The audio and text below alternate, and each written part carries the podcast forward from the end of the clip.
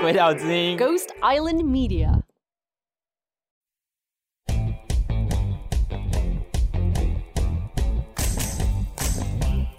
欢迎来到 Ghost Island Media 鬼岛之音，你正在收听《小鬼登岛 In Training》。这是一个鬼岛暑期特别企划，由菜鸟实习生独挑大梁的 Podcast 节目。想知道今年夏天小鬼们如何突破极限，挑战二十四小时内生出一集 Podcast 吗？鬼岛第一批实习会有什么样峰回路转的结局呢？请订阅我们的节目，支持小鬼们度过这个欢乐的暑假。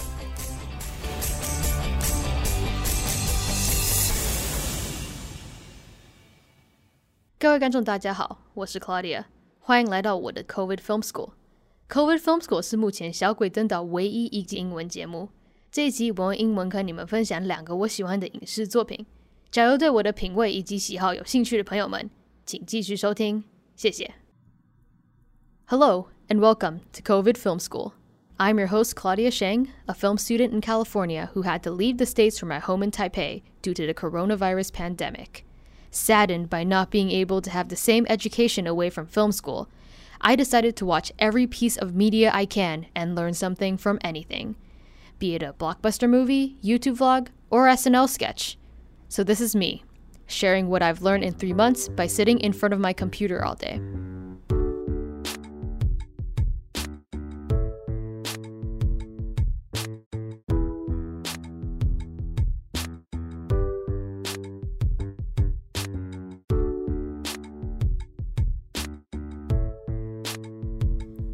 So, how's everyone doing today? Um, if you're listening from the US, are you staying safe? And if you're listening from Taiwan, what movie did you see in the theater this week? I'm currently coming back from a weekend film shoot that was exhausting, and unfortunately, I did not have time to watch anything. Uh, speaking of which, if you are a short film festival accepting any submissions, hit me up, please. Now, today I'm going to talk about two works that really inspired me lately. I guess if they had a theme, it'll be female centered stories. Personally, I've always been super attached to female centered stories, especially those written and directed by women. The film industry, if you didn't know, is very male dominant. So it feels great to see a beacon of hope for us female directors when we see a relatable story on screen.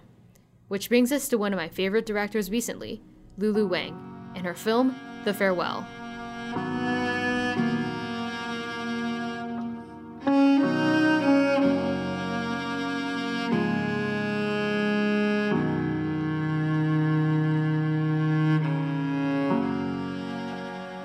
Before we begin discussion about The Farewell, I would like to say that this podcast is not spoiler free for this film in particular, and you have been warned. My great grandma, the most important member of my family, isn't well at the moment. If your family is as dramatic as mine, you know how hard it is when the idea of death is brought up in the family. You would also know that we don't really love talking to each other about our emotions. We hide personal problems to prevent ruining the family's happiness, especially to not worry the elder members of the family. This results in secrets, lots of them, many of which get lost for generations. In The Farewell, Chinese American Billy is confronted with the secret that her grandma, or Nai Nai, from China is dying, but her family has decided not to tell her. Keeping the secret, Billy goes to China and meets her grandma, not knowing if it's the last time she'll see her. Throughout the movie, Wang successfully communicates both a comedic and dramatic tone with her longer takes and seemingly nonsensical interactions. Which makes sense, because Chinese family life is generally both hilarious and depressing. Which brings us to the ending of the film, where the secret of Nai Nai's death stays a secret, and Nai Nai continues to live a peaceful life, taken care of by her family and friends. A screenwriting professor I had, an old white man, said that he hated this movie because of the ending, claiming that it is not compliant to a traditional movie plot structure. Indeed, this ending may seem unsatisfying to a Western audience, but makes complete sense to me, who grew up in an Asian family. Sure, Billy never had a clear goal at the start of this movie, and the ending erases a lot of the challenges and efforts our main character went through. But as a story, that's just what happens in Asian families a lot of the time. You could argue that Billy wanted to tell Nai the secret. But she just couldn't because she knew that it would cause the family to get emotional, something that our families don't really like. Billy's father's alcoholism or Billy's cousin crying at the wedding were never addressed and never solved. All of the above are illusions of a happy family that we often seek out, and people would do anything to keep that illusion. With this unconventional story structure, it occurred to me that Wang is not trying to appeal to a wide audience, but trying to tell a story by an Asian person to Asian people. And I really respect that. If you would like to experience a relatable and unconventional movie yourself, especially if you grew up in an Asian family, please watch The Farewell. It is a grounded, realistic breath of fresh air that is definitely worth checking out. And now let's talk about one of the favorite shows I've watched in the past couple of months Sound Euphonium.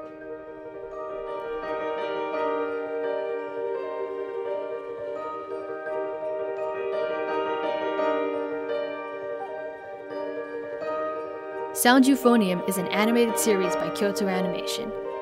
Yes, it is an anime. If you don't watch anime, please don't turn the podcast off just yet. Please just hear me out a little bit. I grew up watching anime, but I understand that it is very culturally different from what people usually watch. If you think animation is just for kids, you are absolutely wrong. Animation, or even anime, is a very vast medium to explore. I mean, look at Attack on Titan and Violet Evergarden. Both are stories about war set in a European inspired world, yet one is a dark political fantasy and the other a delicate and emotional character piece. That being said, if you are interested in a grounded story with character based dramatic conflict, I will recommend the anime Sound Euphonium. Sound Euphonium is a two season show about Kumiko Omae, a high school first year who plays a euphonium in her school's concert band. Throughout the year, Kumiko gets to know the different characters in the band and why they play their instruments, as well as what motivates them to perform better. The show digs deep into its characters, creating real conflicts without a clear antagonist, only with flawed characters and their conflicting personalities. I like to tell people that watching this show feels like watching a documentary about concert band. It is extremely real and grounded, even as an animated show. I think most of the realism of the show comes from its sound design. Being a show about music, sound is obviously very important in Sound Euphonium but its sound design goes beyond just music. Everyone who's been in a concert band knows the sound that a brass instrument makes when you accidentally knock it on a music stand, or the sound of a squeaking clarinet at the end of a full band concert B flat, right?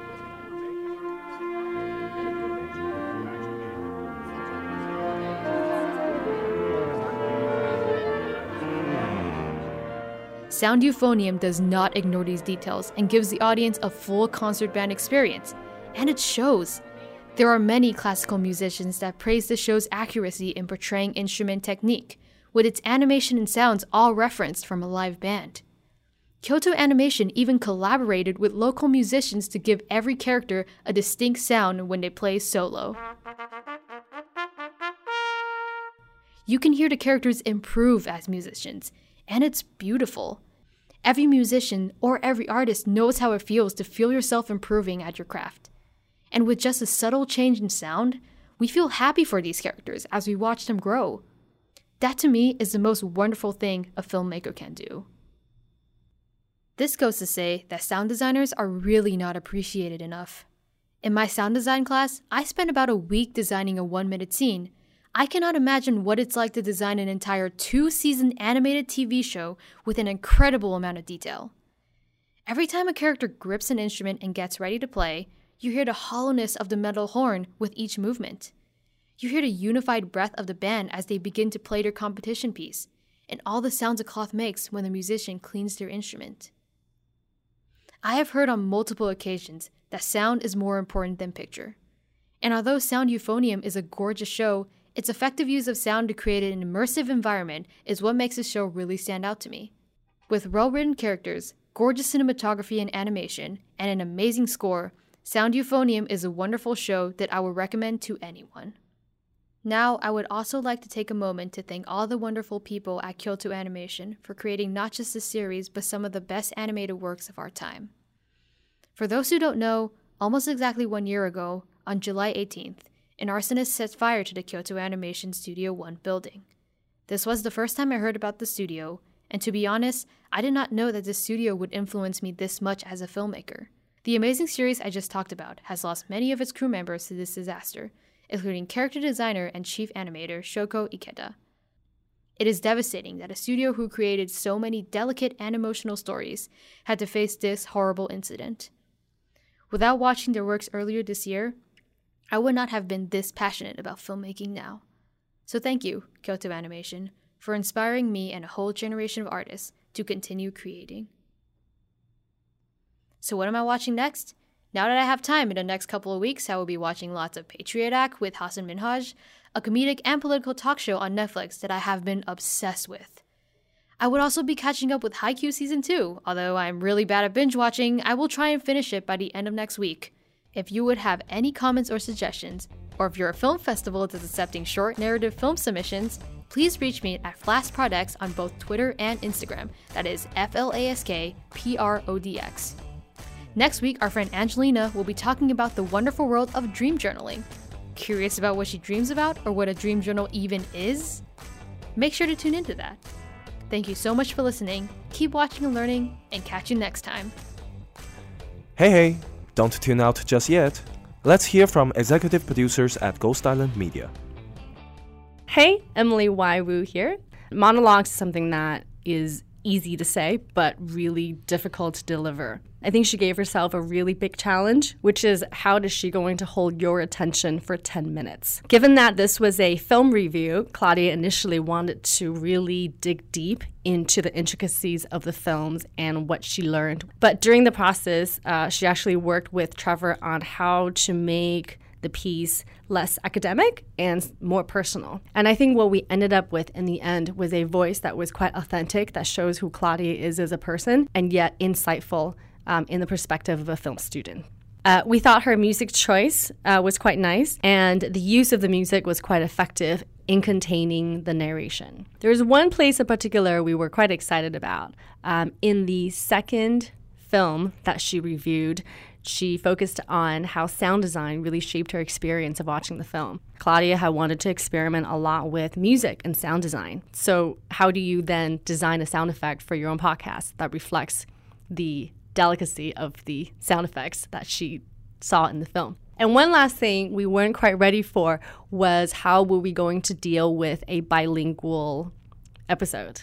Um, because you heard the intro was recorded in Mandarin following the first episode, and yet Claudia needed to come in with a Mandarin introduction to existing Mandarin audience to say, "Hey, this is going to be an English episode," and yet have the rest of the episode be in English. Uh, it sounds really simple. This, this is actually a really good exercise for all of us at the company as well, because in podcasting we haven't quite figured out yet as an industry how to deal with bilingual content. So this is something that we'll also be experimenting with um, on the company side. Cool, and uh, see you next week. This episode was hosted, produced, and edited by Claudia Sheng. Trevor Liu is our production coordinator. Yuchen Lai is our production consultant. This is a Ghost Island media production. We recorded this at Future Ward, a co working space based in Taipei, Taiwan, and on a Yeti microphone provided by Blue. Subscribe to our shows on Apple Podcasts, Spotify, and everywhere else. Thank you for listening. Catch you next time. Bye bye.